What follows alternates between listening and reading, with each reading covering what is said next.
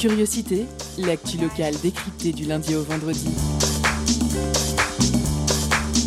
En pendant une heure, la rédaction de Prune écoute et questionne les acteurs du territoire. Curiosité, c'est sur Prune 92 FM de 18h à 19h. Et ça commence maintenant.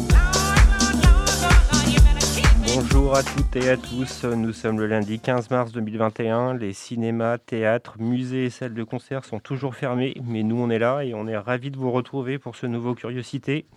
L'équipe est là dans le studio avec ce soir Léa, Camille et Titouan à distance. Bonjour à tous. Salut. Salut. On est prêt pour une heure d'infos locales, culturelles et toujours de la bonne humeur pour cette émission. Alors, au sommaire ce soir, nous commencerons par le Zoom de la rédac avec une interview de Gilles Belzac, bénévole chez France Bénévolat, qui a réalisé un état du monde associatif au niveau local et national suite à la pandémie de la Covid-19. Pour le grand entretien, ce sera Marie Bouguet, responsable du développement durable à la mairie de Clisson, pour parler de la façon dont l'État et les collectivités territoriales organisent la lutte contre le réchauffement climatique et ses conséquences environnementales au cœur des territoires. Marie Bouguet sera au micro de Titouan. Côté chronique, on retrouvera notre Camille du lundi pour une chronique Cartoons et bien entendu la pause cadeau à peu près au milieu avec ce soir des CD du rappeur nantais Coelho à gagner. Vous avez le programme, c'est lundi, c'est permis et c'est parti. Focus sur une initiative, un événement, un engagement c'est le Zoom de la rédaction.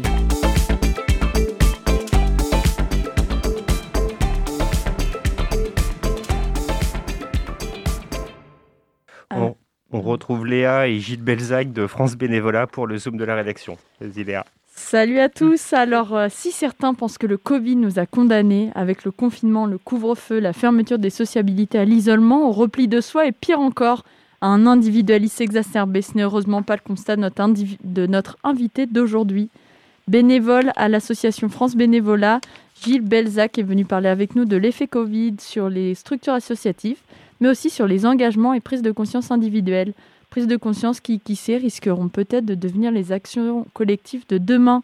Gilles Belzac, bonjour. Bonjour Léa.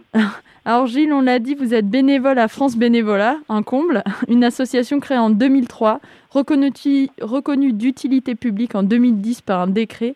Donc c'est rien que ça. Et vous êtes venu nous parler à l'occasion d'un état des lieux que France Bénévolat a pu faire sur le monde associatif, de bénévolat donc pendant la pandémie, d'engagement et de solidarité. Est-ce que c'est cela?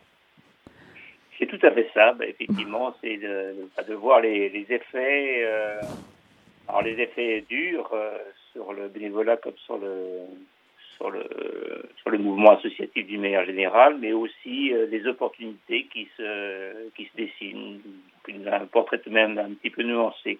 D'accord, bah, c'est très intéressant. Donc, euh, comme j'ai dit, vous avez fait un état des lieux du monde associatif au niveau national et local à l'heure du Covid. Mais juste avant d'en parler, je voudrais savoir si vous faisiez souvent ce genre d'état des lieux et si oui, quelles ont été aujourd'hui les grandes tendances?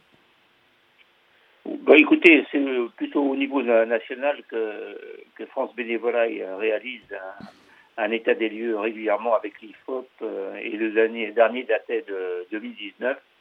Donc, euh, bon, euh, les données sont parues en 2020. mais j'ai quelques, quelques éléments qui permettent de voir un petit peu les, les évolutions qu'il peut y avoir depuis, depuis 2019. Mais disons que les chiffres les plus, les plus fiables date de 2019. D'accord. Et bien dans ce cas-là, est-ce que vous pouvez euh, dites-nous tout sur euh, donc euh, l'influence du Covid sur l'engagement des citoyens Qu'est-ce que ça a changé aujourd'hui? Est-ce qu'il y a des grandes tendances, des observations Oui, ben, disons que sur déjà sur le plan sur le plan national, les effets du Covid sur le mouvement associatif, c'est qu'il y a deux, deux associations sur trois qui se sont arrêtées ou quasiment arrêté, disons. Euh, mais à l'inverse, dans, dans, le domaine des associations qui travaillent dans les, dans les solidarités et dans le social, c'est plutôt l'inverse. C'est deux sur trois qui ont continué à fonctionner eh ben, grâce à l'implication de leurs bénévoles. D'accord. Et au niveau de la mobilisation des bénévoles, vous avez des indications, des idées? Bah, évidemment, elle, suit, elle se calque un peu sur le, sur le, sur le fonctionnement des, des associations. Euh, donc, sur, euh, effectivement, bah, on peut dire qu'il y, y, a les deux tiers des, des, bénévoles qui, qui sont restés un peu en, en roue libre. Alors, là, pour l'instant, ce que je parle, c'est ce dont je parle, c'est des, des, bénévoles associatifs. Hein. Ça représente 13 millions de, de bénévoles au niveau français mais sur un, ensemble, tout le bénévolat comprend 20 millions de, bénévoles. Alors les autres, ce sont, il y a 2 millions de, bénévoles qui travaillent dans, dans les organisations comme les syndicats, les, partis politiques, les religions. Et puis euh, cinq autres qui est euh, très important, c'est même le quart des, bénévoles qui font du, ce qu'on appelle le bénévolat direct, c'est-à-dire qu'ils euh, aident par exemple des, personnes qui sont en difficulté euh, qu'ils ont constaté comme étant en difficulté euh, chez eux, dans leur immeuble ou au bas de chez eux, et qui, euh, qui, bah, décident de, les aider sans passer par une structure associative. Et alors cela, on, cette frange-là, euh, si on la si on la décline au niveau nantais, ça représente même 35 000 personnes, quoi. Si vous voulez, on peut on peut, on peut décliner un petit peu la, le, la structure du bénévolat au niveau nantais cette fois-ci, puisqu'il y a euh, 90 000 bénévoles qui sont, euh, qui sont euh, dans, les, dans le mouvement associatif, 35 000 qui sont dans, dans, les, dans, le, dans les autres, pardon, 35 000 qui sont, c'est moi qui, qui me mélange un petit peu, 35 000 qui sont aussi dans, dans le bénévolat direct, dont je viens de parler, et 15 000 qui sont dans les activités d'autres organisations comme euh, les partis politiques, les syndicats et, les religions.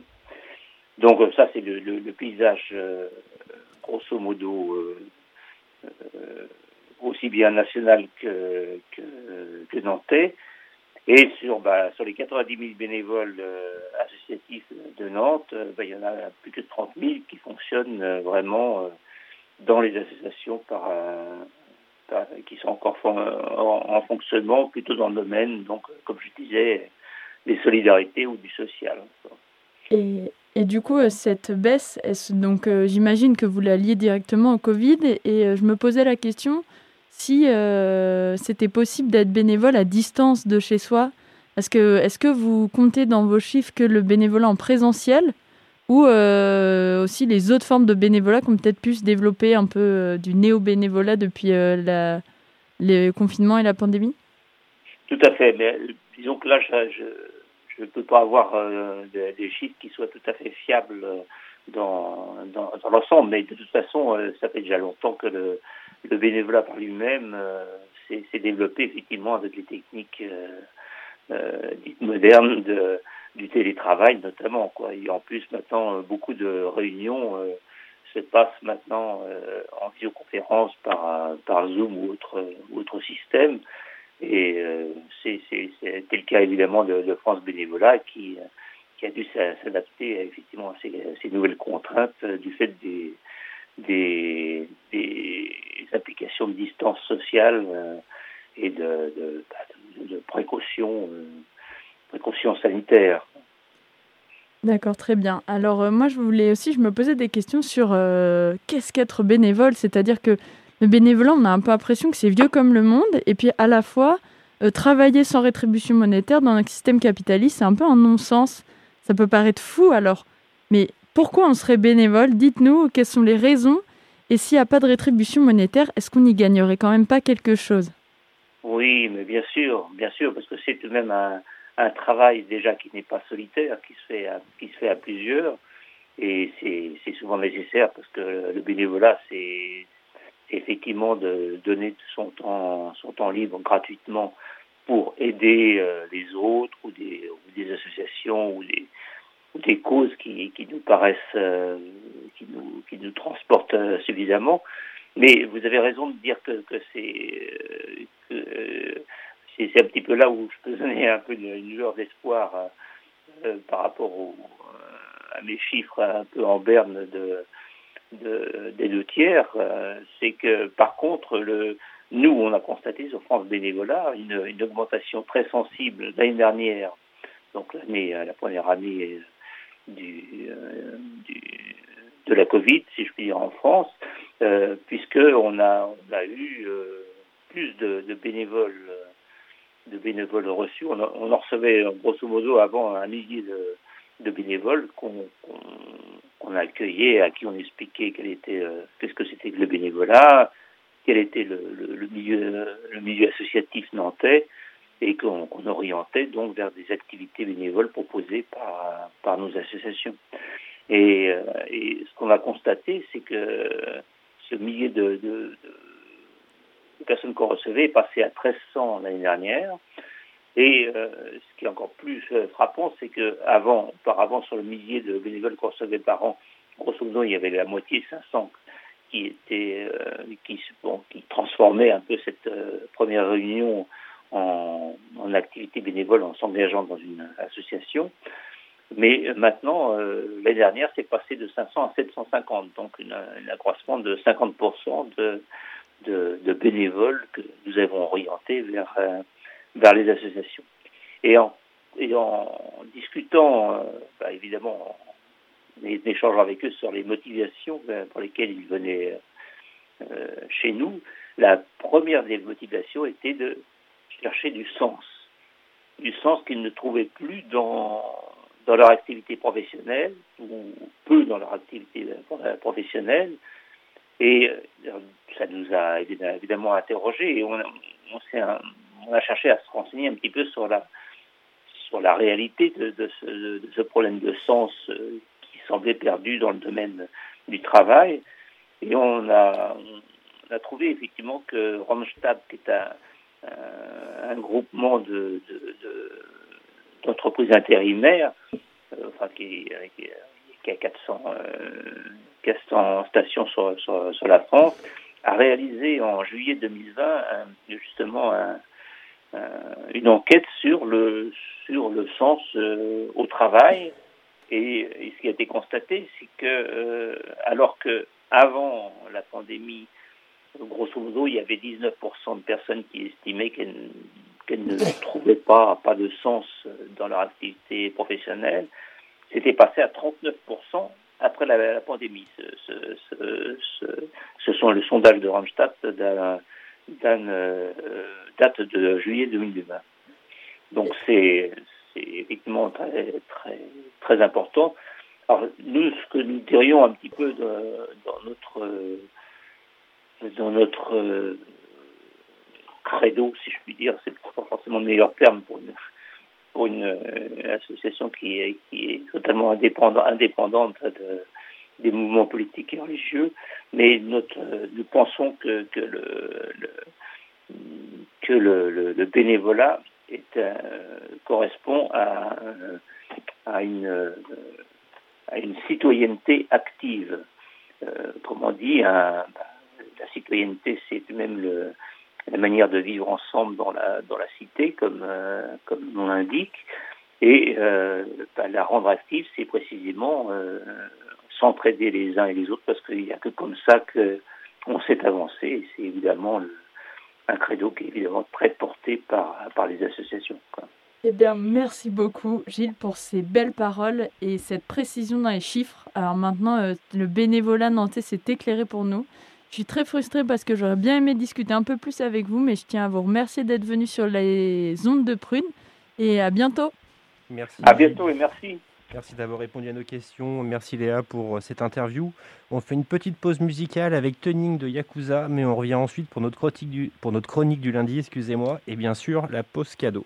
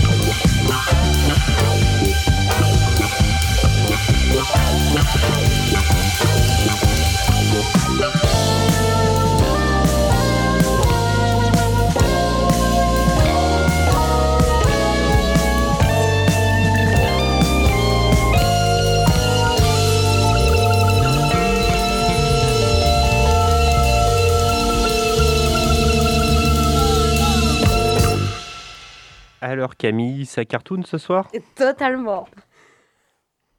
Allez, lance ta chronique. Allez, c'est parti. Oui, c'est parti. Étonnante, perspicace, amusante, actuelle, les chroniques de curiosité.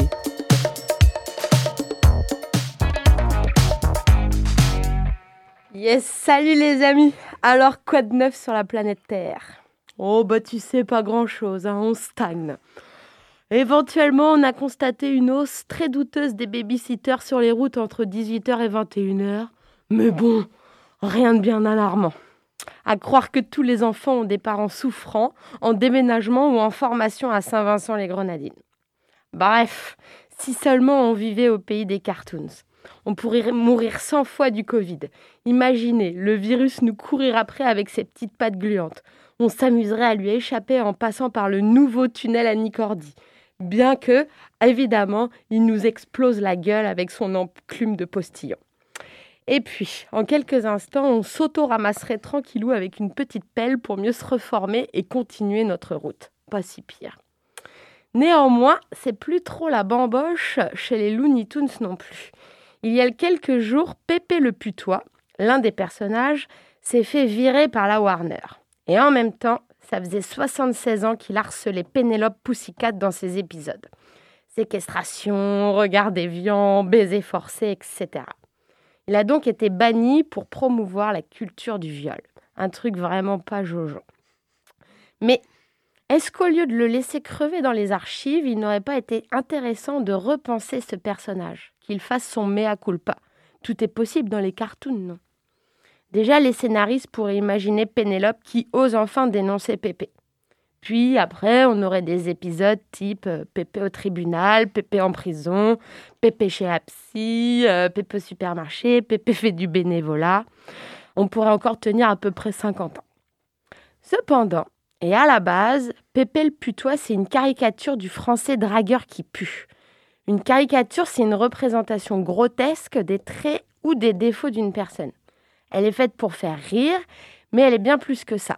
Elle permet aussi de décrire une situation que l'on juge scandaleuse ou de montrer le ridicule de certaines personnalités qui ne font pas ce qu'on attend d'elles. Du coup, si on suit cette définition, je crois que Pépé n'est pas si méchant. Il faut plutôt le voir comme un gros naze qui sait pas du tout s'y prendre avec les filles et qui a eu une très mauvaise éducation. Mais parfois, lorsqu'on exagère tellement et que ça devient hyper efficace, eh bien le message passe mal et on heurte jusqu'à l'extrême certaines mœurs. Donc c'est sans doute pareil pour les Disney qui ont censuré les chats siamois dans La Belle et le Clochard ou les corbeaux afro-américains de Dumbo. C'est très bien de mettre une alerte devant les préjugés racistes de l'époque, mais de là à mettre un accord parental, je sais pas. Certes, les enfants nous imitent et imitent les images qu'ils voient à l'écran, mais vont-ils jusqu'à avoir des préjugés? Leur expliquer les discriminations, c'est leur enlever un peu leur innocence. Et puis, euh, franchement, les Disney des années 50, ils s'en balèquent. Hein. Maintenant, ils veulent l'âne trop, trop, trop rigolo. Le principal, c'est d'évoluer avec son temps.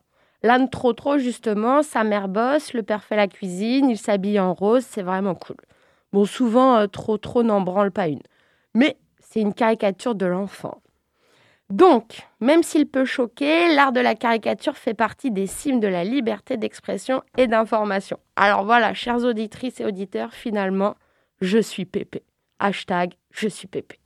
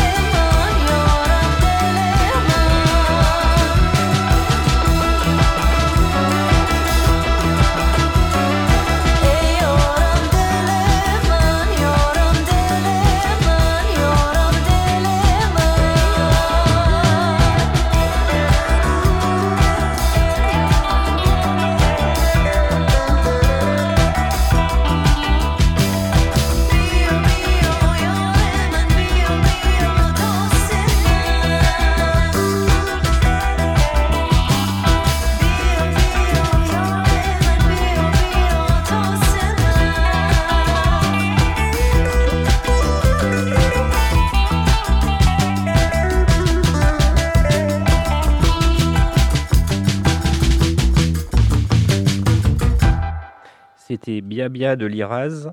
Et maintenant, c'est le moment que vous attendez toutes et tous, le moment de la pause cadeau. Concert, spectacle, cinéma. Tout de suite, Prune comble ta soif de culture avec la pause cadeau.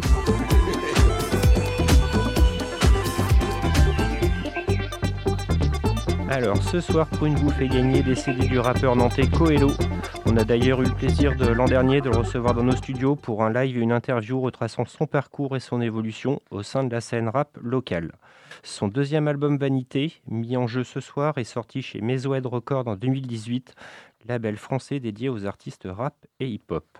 Pour remporter votre CD, envoyez le mot bitume par message direct sur l'Instagram de Prune et soyez le ou la plus rapide. On vous laisse en musique avec le titre Santa Maria de Coelho.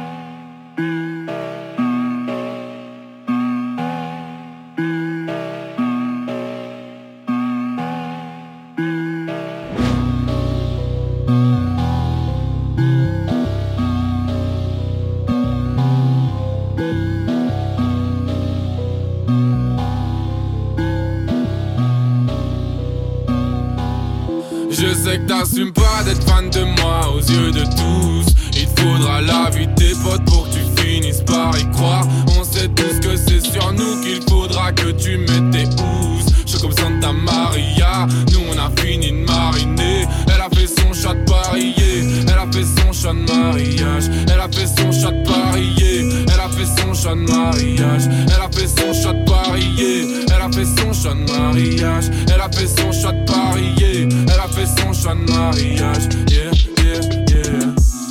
J'aurais aimé que tout le monde réussisse. Malheureusement, c'est la fin pour vous. À vrai dire, vous voulez tout pour vous, mais vous arrosez tout pour rien. Paire de fesses sous la main, je te faire redescendre comme chat sur un arbre. Je te faire redescendre comme nain sur un âne. Personne t'écoute donc personne te juge sur la qualité. On me dit Paris c'est mieux, mais faut que la vie est arrivée.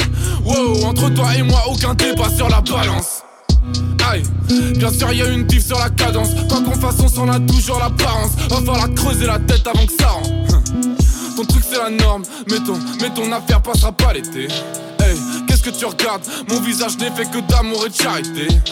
Alors, oui, je suis un bad, mais j'ai pas mis tout mon fric dans la boîte. Là que le DJ se met à passer de la merde. Il serait vraiment prêt à tout pour la chatte. Fuck.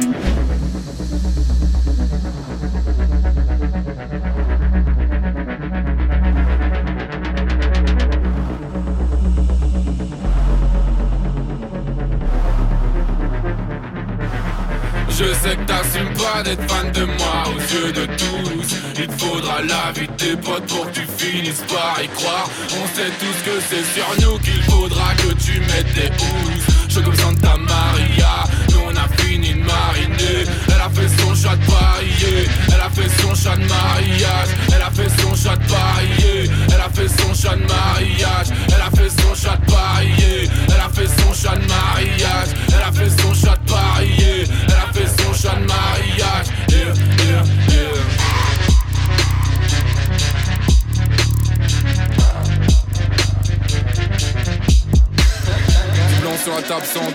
T'as cessé de battre mon ami pute sans un mètre T'as vu une pute dans la rue claque sur les fesses. T'as pas vu de femme dans la rue boire dans la bulle. Y'aura pas de gloire mon ami pas d'amour. Tu voudras te battre dans la rue par amour. Je ferai tout pour toi je te le jure mon amour. Tu la regardes plus comme avant ton amour tu bandes sur la meuf de ton pote, la vie te manipule, tu colles à tous les codes. La nuit pas en boîte, prends bouteille carré vibre. Plein de meufs à la table, mais mon dur par à là où tu finis seul. Appelle une go ou deux, une d'elles te répond, elle te veut pour la nuit. Deux âmes solitaires se retrouvent pour un temps. Du sperme dans les couilles, dans la bouche, sur la cuisse. On marche dans le vice, on ne fait que dériver. On vivra la vie qu'on aura mérité. Jeunesse européenne, c'est pas quel schéma prendre, vas-y fout en l'air, personne va vérifier. Stop, le vice c'est la vie, c'est l'humain. Les problèmes arrivent dans une pluie diluvienne. La réponse c'est nous, c'est les nôtres, c'est les miens. Alors écoute bien, enlève ton cérumen, go!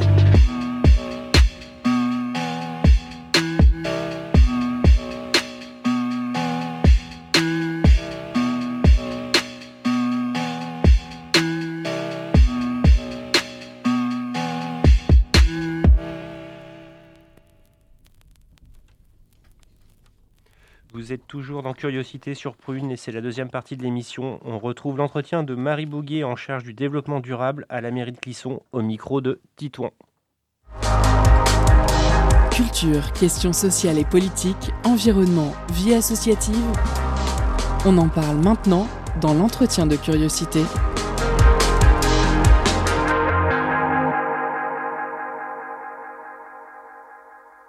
Bonsoir Marie. Nous nous rencontrons euh, ce soir pour parler de, ton métier de chargé de mission Agenda 21 à la mairie de Clisson. Afin de savoir comment euh, l'État et les collectivités territoriales organisent la lutte contre les dérèglements climatiques au cœur des territoires et surtout loin des grands événements parisiens comme on a pu voir récemment avec la Convention euh, citoyenne pour le climat. Bonsoir. Bonsoir. Alors bah, pour commencer, est-ce que tu pourrais nous, dire simplement en quelques phrases en quoi consiste ton métier, quelle est sa raison d'être, sa mission principale? Alors mon métier, donc, euh, c'est chargé de mission Agenda 21. Alors pourquoi Agenda 21 Je vais peut-être l'expliquer parce que ça parle pas forcément aux gens euh, c'est parce que ça a été créé suite euh, au premier, euh, à la première délégation de Rio en 92. Donc en fait, ils incitaient toutes les collectivités françaises à créer leur propre agenda 21 pour le 21e siècle en lien avec le développement durable. Donc ça veut juste dire que je suis en charge des politiques de développement durable à la mairie en fait. On va donc on va revenir un petit peu sur tes missions juste après, mais avant, je voudrais qu'on s'intéresse un petit peu à toi. Est-ce que tu pourrais nous dire ce qui t'a conduit jusqu'à jusqu'à ce travail? Alors, euh, j'ai pas du tout fait d'études en lien avec le développement durable. J'ai pas un master de développement durable. Euh, avant, j'étais dans le tourisme. Après, euh, je suis toujours quand même restée dans l'animation locale et territoriale. Donc, avant, j'étais dans plus dans le tourisme. Après, j'étais dans la communication. Après, je suis partie en Angleterre travailler sur tout ce qui était fonds européens et animation euh, entre deux continents, en fait, enfin, entre deux, deux pays. Et après, je suis revenue, j'ai repris euh, mon boulot euh, de chargé de mission développement durable. D'accord, donc le tourisme assez éloigné quand même euh, de la cause environnementale. Oui, il y a du tourisme vert. Mais pour moi, mon parcours, il a, un, il a un sens, mais je peux comprendre que ça part un peu dans tous les sens vu de l'extérieur. Hmm. Et, et, pour toi, tourisme vert, c'est, est-ce que c'est pas la même chose que la croissance verte? Est-ce que tu y crois, toi? À la croissance verte? Je ne sais pas trop à quoi ça peut correspondre, une croissance verte. Après, je, crois en tourisme euh, local euh, et durable. Je pense qu'on peut consommer autrement en allant dans des gîtes, en prenant des vrais guides conférenciers et pas, euh, pas des gens qui se disent pseudo-médiateurs pour nous faire visiter une ville. Je, je crois au local. Je suis très développement local le tourisme, euh, en fait, j'étais guide conférencière avant, donc euh, dans tout ce qui était parc, jardin. Euh, mais j'ai pas fait ce métier longtemps parce qu'il y avait plein d'autres trucs qui m'intéressaient, dont l'événementiel et la communication. Et à l'époque, j'en avais rien à faire du développement durable parce que je savais pas que ça existait. En, tout cas, ce qu'on voit, ce qu'il y avait déjà dès le début, c'est la dimension du, local mm. et qu'on retrouve aujourd'hui euh, dans, ton, mm. dans ton métier euh, au sein de la mairie de Clisson. Mm. Mais, mais avant, avant tout ça, il y a de nombreux témoignages de personnes travaillant pour les mêmes causes euh, que toi et qui disent avoir été orientées, enfin avoir orienté leur avenir suite à un déclic qui leur a fait prendre conscience des enjeux climatiques et environnementaux. Est-ce que ça a été le cas pour toi aussi? Alors oui. Euh, donc en fait, avant de travailler à la mairie de Clisson, je travaillais dans une autre collectivité au nord de, au Nord Loire. Euh, j'étais donc chargée de communication et à l'époque, euh, j'avais pas un temps plein et on m'a demandé si je voulais prendre en charge le dossier Agenda 21 parce que là-bas c'était un peu la patate chaude que personne ne voulait. Et j'ai dit oui parce que je voulais un temps plein et que j'y connaissais rien en développement durable. Et je me suis dit super ça va être cool je vais apprendre plein de choses. Et j'ai commencé à me renseigner j'ai été voir à droite à gauche je me suis formée j'étais à des colloques j'étais à des séminaires j'ai vu plein de films j'ai lu plein de documentaires et je me suis dit waouh qu'est-ce qui se passe dans ma tête euh, et là ça a été vraiment un déclic de me dire que punaise euh, il y a plein de choses que je fais qui ne vont pas et comme euh, on se le disait tout à l'heure, une fois qu'on met le doigt dans l'engrenage, euh, on est foutu. Et plus on se pose de questions, moins on a de réponses, mais plus on a envie de savoir plus. Donc oui, c'est un déclic, on va dire, d'un point de vue professionnel qui m'a été un peu imposé, mais après, ça c'est devenu euh, ma raison de, de vivre et je ne me vois pas travailler autrement que par ce biais-là. Ce qui est marrant, c'est que, comme tu me le disais en off aussi, euh, c'est que justement, euh, ce, déclic, en fait, il s'est fait en, avec, le, avec le, travail qui, qui, est venu à toi, mm. quoi, en fait. Mm.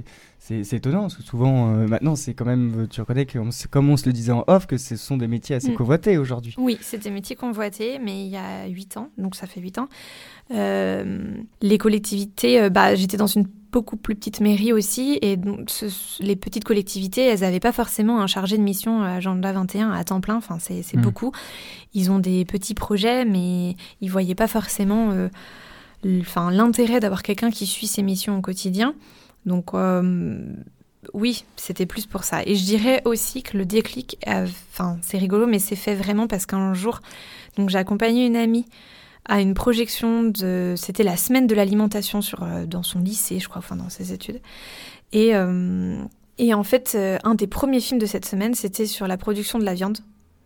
Et avec mon conjoint, on n'aimait déjà plus faire nos courses une fois par mois en grande surface. Et suite à ça, ça a été, ça a été fini, quoi. C'est-à-dire que plus jamais on est retourné dans une grande surface faire nos courses. C'était fini. C'était radical.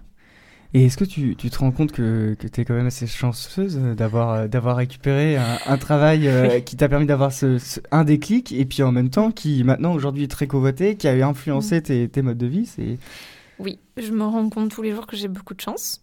Euh, je me rendais pas forcément compte à l'époque. Après, euh, quand je vois, euh, oui, le nombre de personnes qui postulent sur des postes de ce type, oui je j'ai le syndrome de l'imposteur parce que j'ai pas de master développement durable. Après, c'est ce que je rencontre beaucoup de gens en, entretien. Je travaille beaucoup en réseau avec d'autres chargés de mission développement durable qui sortent de master développement durable. Disons que moi, ça fait déjà 8 ans que je fais ce métier et du coup, ce que je peux dire aux gens, c'est déjà, si vous voulez qu'on vous écoute, il faut que vous portiez votre message dans votre quotidien parce que euh, aujourd'hui, je, suis responsable, par exemple, du plan mobilité sur la ville de Clisson. Si je venais pas en vélo, personne m'écouterait, que ce soit mes collègues ou mm. mes prestataires. Donc, on a plus de légitimité quand on, on, enfin, on vit vraiment notre mm. métier. Et oui, c'est bien ce qu'on vous apprend dans les écoles, mm.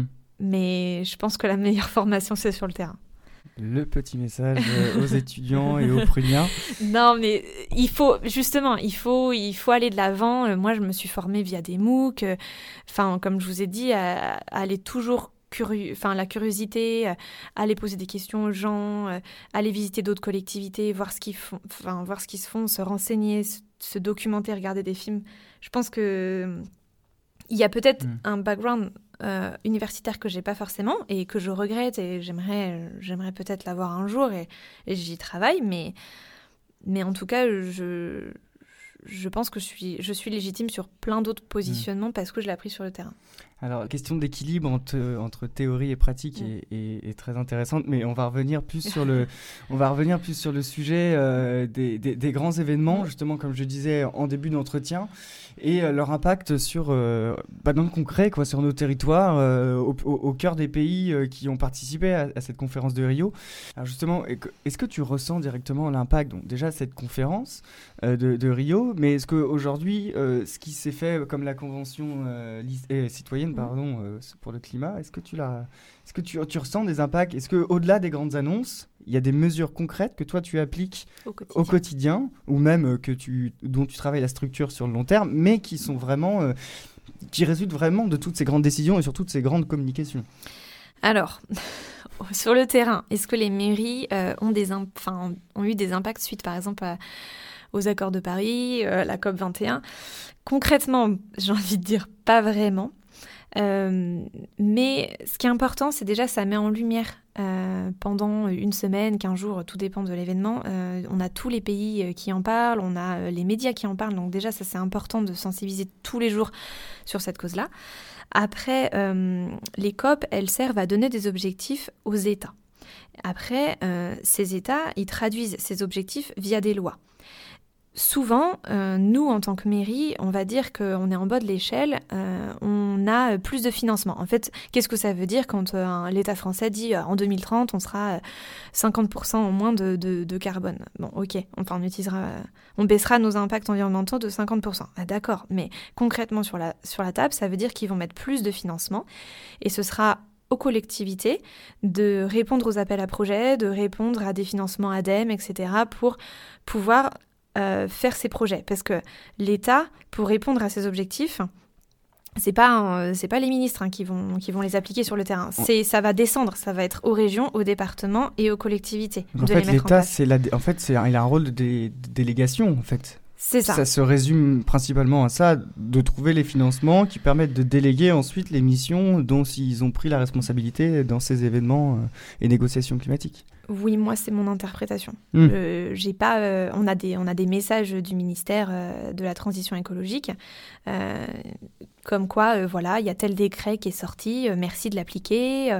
par exemple, le décret, bah, là on en parle souvent dans les collectivités, le décret tertiaire qui demande à toutes les collectivités qui ont des parcs immobiliers de plus de 1000 m2 d'avoir une obligation de rénovation énergétique. Bon, ça, ça va venir. Bah, par exemple, c'est une traduction euh, des règles qui ont été prises de l'accord de Paris. Et donc ça arrive que maintenant, en termes de décrets et de lois, et à nous de nous mettre en conformité et de rénover nos bâtiments. Après, c'est avec quel argent on le fait et euh, est-ce qu'on peut avoir des, aides de l'État ou pas, ou des aides européennes euh, pour, pour répondre à ces objectifs. Après, ce qui est intéressant avec, avec les COP, c'est que tous les ans, ils augmentent le nombre mmh. d'objectifs. Euh, mais les émissions, elles n'ont pas baissé hein. depuis les accords de Paris, elles ont, elles ont augmenté. Donc voilà, mm. c'est voilà, c'est un peu la. Peut-être qu'on a amoindri l'augmentation. Peut-être. Peut-être que ça aurait pu, ça aurait été pire. Je ne sais pas. Est-ce que pour toi, tu, pour toi, c'est encore trop lent dans le sens où les motivations sont pas encore euh, assez présentes pour euh, atteindre ces objectifs, ou est-ce qu'au contraire, on fait tout ce qu'on peut en fonction des moyens, de l'environnement dans lequel on évolue Hum, je pense qu'il y a beaucoup d'enjeux. Bien sûr que moi, en tant que citoyenne, j'aimerais que ça aille plus vite. En tant qu'agent public, on a, il y a plein d'autres enjeux. Hum, mais je pense qu'on pourrait quand même aller un peu plus vite. Mais le message, si j'en avais un à faire passer ce soir, ce serait que hum, il faut pas tout attendre de l'État, ni des collectivités, ni de votre maire. Il faut que chacun ait un déclic et se prenne en main. Bien sûr qu'on est là pour apporter des solutions, mais voilà, ce sera, on ne pourra y arriver que ensemble en fait. Et le, est-ce que tu considères que le milieu associatif euh, peut avoir justement euh, peut être complémentaire aux missions euh, publiques, mmh. que, que, ce soit à travers l'État ou les collectivités territoriales. Elles peuvent, est-ce qu'elles viennent s'ajouter euh, Voilà, on a le spectre négociation internationale, mesures étatiques, puis et puis le concret sur le terrain au, au, niveau municipal et régional. Est-ce que les associations elles ont leur rôle là-dedans ou ça reste encore un terrain à, à définir? Non, les associations elles ont toutes leur rôle. Euh, pour moi, dans le sens où elles peuvent apporter leur regard d'usager. Euh, je définis plusieurs types de typologies, on va dire, d'habitants. Donc il y a l'habitant qui habite sur son territoire et euh, voilà, qui y vit, etc. Il y a l'usager qui potentiellement n'habite pas sur son territoire, ne consomme pas sur son territoire, mais il travaille. Donc là, il a un autre regard. Et il y a le citoyen qui est souvent un habitant qui s'engage. Et il y a plusieurs strates. Euh, le, membre, enfin l'adhérent à une association, bien sûr qu'il a sa voix euh, et il peut euh, jouer sur plein d'aspects. bah voilà, et, en tant qu'usager, moi je fais telle pratique, j'ai tel regard. Et, du coup, c'est intéressant. Après, pour moi, c'est quand même toujours aux élus de prendre une décision à la fin, hmm. parce qu'ils ont été élus pour ça. Hmm. Et puis après, enfin, je pense que les associations peuvent être là en, termes de conseils et d'expertise. Ça, c'est sûr que c'est indéniable. On peut on peut pas les enlever. Et est-ce que tu as vu, euh, pour revenir à, ta mairie, est-ce que tu as vu une transformation au-delà des missions, une transformation de la mairie dans son fonctionnement, euh, dans ses décisions, ne serait-ce pour la ville? Est-ce que au-delà de tes missions concrètes, il y a un changement d'état d'esprit des mhm. élus, des personnes qui les entourent, et puis euh, aussi tout simplement de la population dans Alors, moi, je suis à la mairie de Clisson depuis un an et demi. Euh, est-ce que j'ai vu des changements? Alors oui, je pense que de toute façon, on ne peut pas faire autrement et ça rayonne en ce moment, tout le monde en parle, voilà, le, dérèglement climatique, euh, la transition écologique, euh, il faut, il faut qu'on y aille, il faut qu'on... On ne peut pas passer à côté.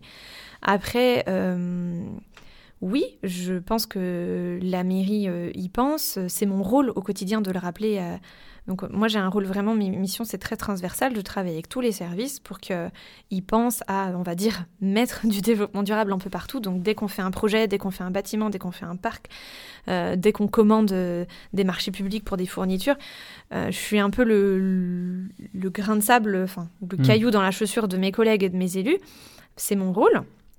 Après je, souhaite qu'il n'y ait plus de chargé de mission développement durable parce que ça voudrait dire que si le métier disparaît, ça veut dire qu'il n'y en a plus besoin parce que tout le monde résonne dans ce sens-là et qu'il n'y aura plus personne pour le rappeler. Bon, bah aujourd'hui, c'est encore le cas. Après, euh, la mairie de Quisson, elle a créé un poste à temps plein euh, sur euh, l'agenda 21. Donc, je pense que ça montre une vraie décision de, de prise de conscience qu'on a besoin de quelqu'un pour nous pousser à, voir au-delà. Hmm. Et, en parlant de, voir au-delà, on va, on va revenir au, national. Euh, il y a un parti vert qui existe hmm. en France. Il est, ce parti, il, y a des équivalents dans plusieurs pays euh, de type occidental, on va dire. Hmm. Est-ce que pour toi si euh, l'arrivée au pouvoir d'un de ces partis serait euh, rimerait avec euh, virage écologique ou pour toi ce serait plus la continuité avec les mêmes problèmes en fait? Est-ce que c'est une question d'état d'esprit ou c'est c'est une question de, de, de, contexte? Qu'est-ce qui joue le plus? Bah, C'est une bonne question. comme j'ai dit, je pense qu'on ne peut pas fonctionner l'un sans l'autre. Après, ce qui est intéressant, comme tu disais, parce que du coup, il y a déjà des États qui sont dirigés par des partis euh, écologiques. Euh, L'Autriche l'a été, euh, la Lettonie l'a été. Aujourd'hui, le bilan, c'est qu'en Autriche, bah, il y a un mec d'extrême droite. Mmh. Donc, pour avoir été deux fois en Autriche, clairement, j'ai jamais trop vu le on va dire, le, le parti écologique. Alors, en Autriche, il y a beaucoup de choses qui ont été faites au niveau de la mobilité, mais par exemple, au niveau de la consommation, euh, il n'y a pas euh, de fermes euh, bio, il n'y a pas de petits producteurs locaux. tous les Autrichiens, ils font en pleine campagne leurs courses dans des grandes surfaces où tout est suremballé. Donc voilà, là, clairement, bon, hmm, les résultats. Les résultats, ils sont présents, mais on ne peut pas gagner sur toutes les thématiques. Hmm. Donc la politique, c'est pas la seule solution au final. C'est pas, euh, c'est que mon regard, hein, mais... non, mais si l'écologie est de plus en plus politique, maintenant, ça se définit presque qu'à travers ça. Mm. Donc, en fait, euh, en fin de compte, euh, c'est quoi? C'est la politique pour, euh, pour toi, ça se joue dans les, ça joue direct. Est-ce que toi, tu te considères faire partie de décisions politiques ou, c'est vraiment répondre à des enjeux, des enjeux pour, pour l'avenir?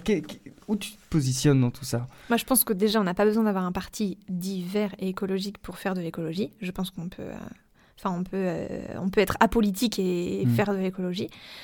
Euh, après, euh, moi, euh, je travaille en collectivité. Je crois à l'échelle communale. Et je crois que la mmh, commune... toujours cette échelle locale. Oui, de cette échelle mmh. locale. je pense qu'on peut vraiment agir sur le quotidien des gens, sur des gestes concrets. Et, ce qu'on peut voir, c'est que ça, ça, fonctionne à qui sont il y, a, bah, il, y a, il y a des traductions des grandes politiques euh, nationales au niveau local. Un, parce qu'on n'a pas le choix et parce que c'est via des lois et des décrets. Et deuxièmement, parce que oui, forcément, que euh, quand on a des élus qui poussent à la transition écologique, ça augmente et on va plus loin. On va plus loin que les lois et les mmh. décrets qu'on nous impose et, et qu'il y a une motivation. Après, euh, chaque chaque décision qui est prise, il y a des élus qui sont toujours un peu plus motivés que les autres, et il y en a qui, qui, se prennent par la main et qui disent allez viens on y va. Pour finir, euh, dans quoi tu te projettes après, après ce, travail-là? Alors, euh, je suis pas quelqu'un qui planifie ma vie.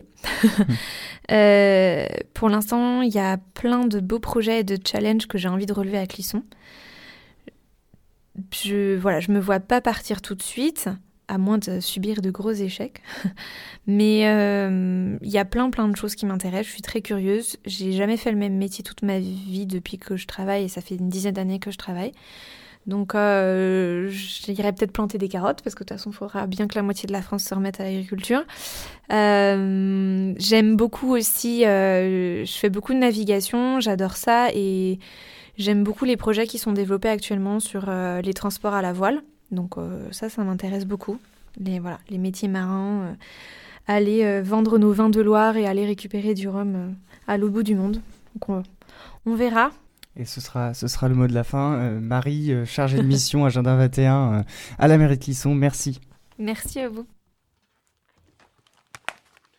Curiosité, c'est déjà terminé pour aujourd'hui, mais ça continue tous les jours de la semaine. On espère que vous avez passé un bon moment avec nous. On se retrouve lundi prochain avec la même équipe. D'ici là, prenez soin de vous. Très belle semaine à vous. Et on vous laisse avec l'émission de sport, l'émission Money Time. Salut Ciao Ciao